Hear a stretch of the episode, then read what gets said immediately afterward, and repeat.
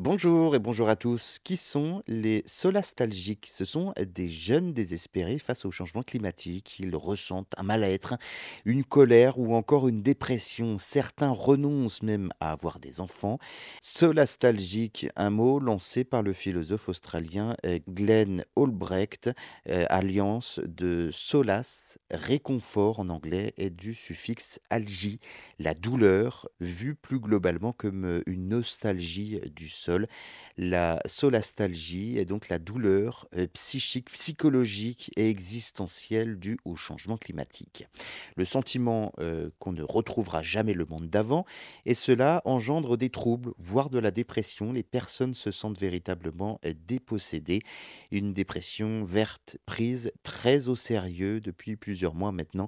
Le nombre de consultations pour ce motif spécifique ne cesse d'augmenter. Des groupes de parole virtuels ou réels émergent effectivement un petit peu partout en France et dans le monde.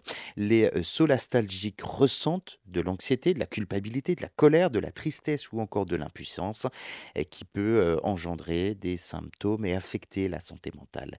Martin Hirsch, ancien patron des hôpitaux de Paris, publie également un roman euh, sur la planète blues ou solastalgie. Il y décrit ce mal-être vert de toute une génération.